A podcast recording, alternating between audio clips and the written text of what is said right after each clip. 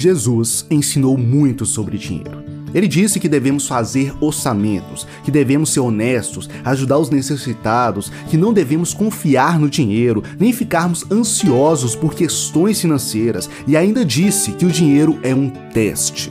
Mas existe uma lição financeira dada por Jesus que, ao meu ver, é a sua maior lição financeira. Então, vem comigo e conheça a maior lição financeira que Jesus nos deixou.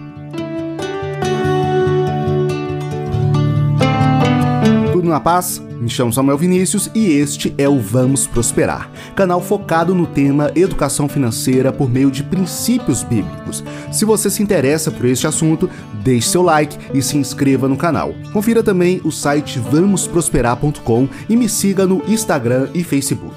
Basta procurar por arroba Vamos Prosperar. Todos nós, em algum momento de nossas vidas, desejamos a prosperidade. Muitos vivem buscando fórmulas de enriquecimento, lutando dia após dia por abundância e sucesso. É fato, a fortuna e tudo o que ela proporciona pode encher nossos olhos de brilho e nossos corações de desejo por prosperidade.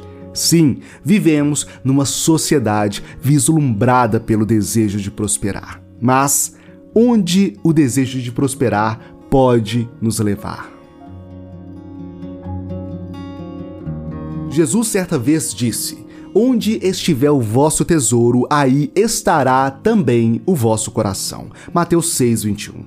Isso significa que eu e você colocaremos nosso tesouro naquilo que amarmos. Ou seja, nosso dinheiro, tempo e recursos serão direcionados às coisas, pessoas e objetivos que amamos. Logo, se o dinheiro for o alvo de sua vida que você mais ama, inevitavelmente você viverá correndo atrás de dinheiro, correndo atrás de riquezas e servindo às riquezas com tudo o que você tem, com sua saúde, tempo e com cada suor do seu rosto.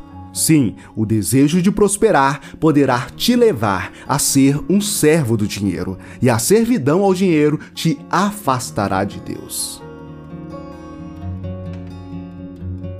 Ou você serve às riquezas, ou serve a Deus.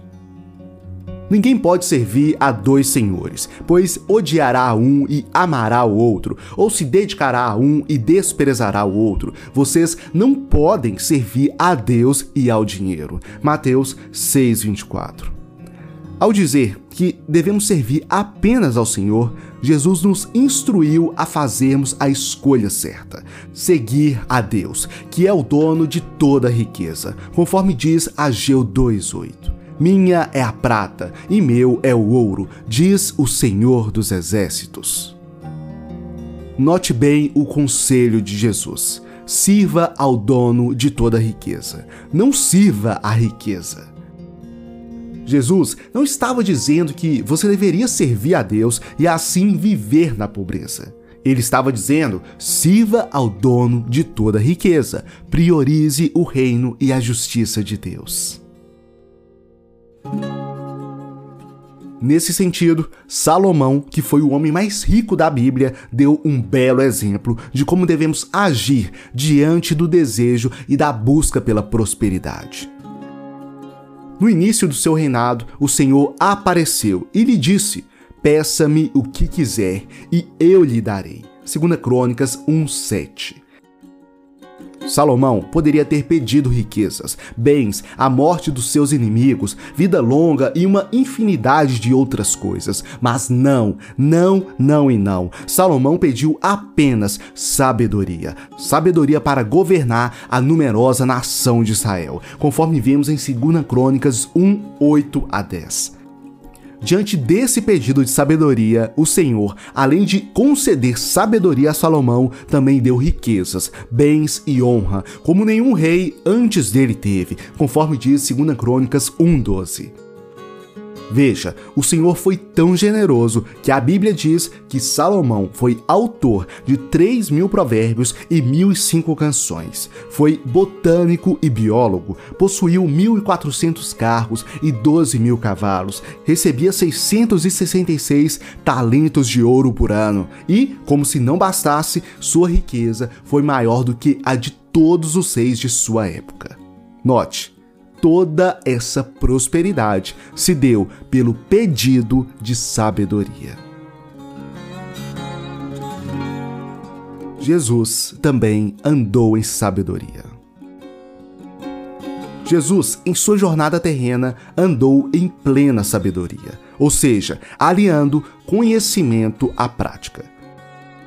Sim, de fato, Jesus passou por períodos de relativa escassez financeira. Tanto é que Jesus operou milagres para alimentar pessoas, multiplicando pães e peixes. Pediu um jumentinho emprestado para entrar em Jerusalém e mais, Jesus não nasceu numa família rica.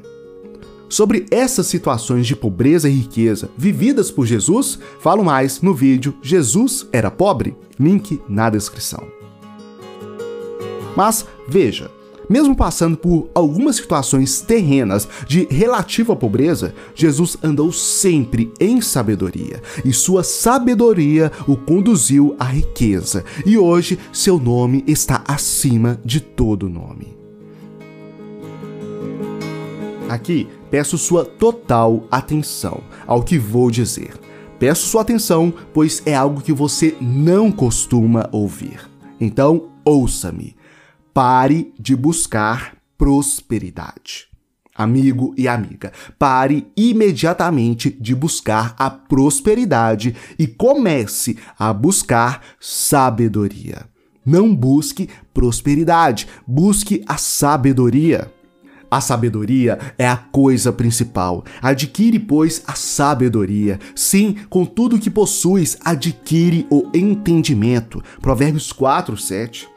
Feliz é o homem que acha sabedoria e o homem que adquire entendimento, pois melhor é o lucro que ela dá do que o lucro da prata, e a sua renda do que o ouro. Mais preciosa é do que as joias, e nada do que se possa desejar é comparável a ela. Longura de dias há na sua mão direita, na sua esquerda, riquezas e honra. É árvore da vida para os que dela lançam mão, e bem-aventurado é todo aquele que a retém. Provérbios 3, 13 ao 18.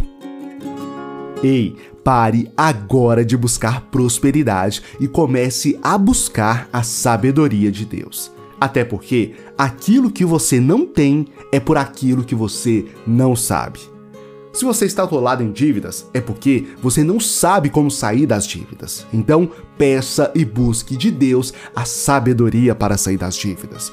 Se você não consegue realizar o sonho da casa própria, é porque você não sabe como conquistar a casa própria. Então, peça e busque a sabedoria de Deus para conquistar a casa própria. Se você não consegue aumentar sua renda, é porque você não sabe como aumentar sua renda. Afinal, se você soubesse, você já teria feito. Então, peça e busque de Deus sabedoria para aumentar sua renda.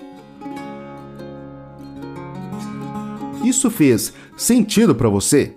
Você deseja buscar e conhecer mais da sabedoria financeira bíblica e assim colher de seus frutos? Então, acesse o primeiro link na descrição e assista a aula gratuita onde revelo três verdades bíblicas impactantes que podem te tirar das dívidas e te levar a uma vida de mais prosperidade. Como disse, é só acessar o primeiro link na descrição. Eu me chamo Samuel Vinícius e este é o Vamos Prosperar. Se gostou do que viu aqui, deixe seu like, se inscreva no canal e ative o sino das notificações. Se tem alguma dúvida ou deseja acrescentar algo sobre o assunto, deixe seu comentário logo abaixo. Forte abraço, fique na paz de Cristo e até a próxima!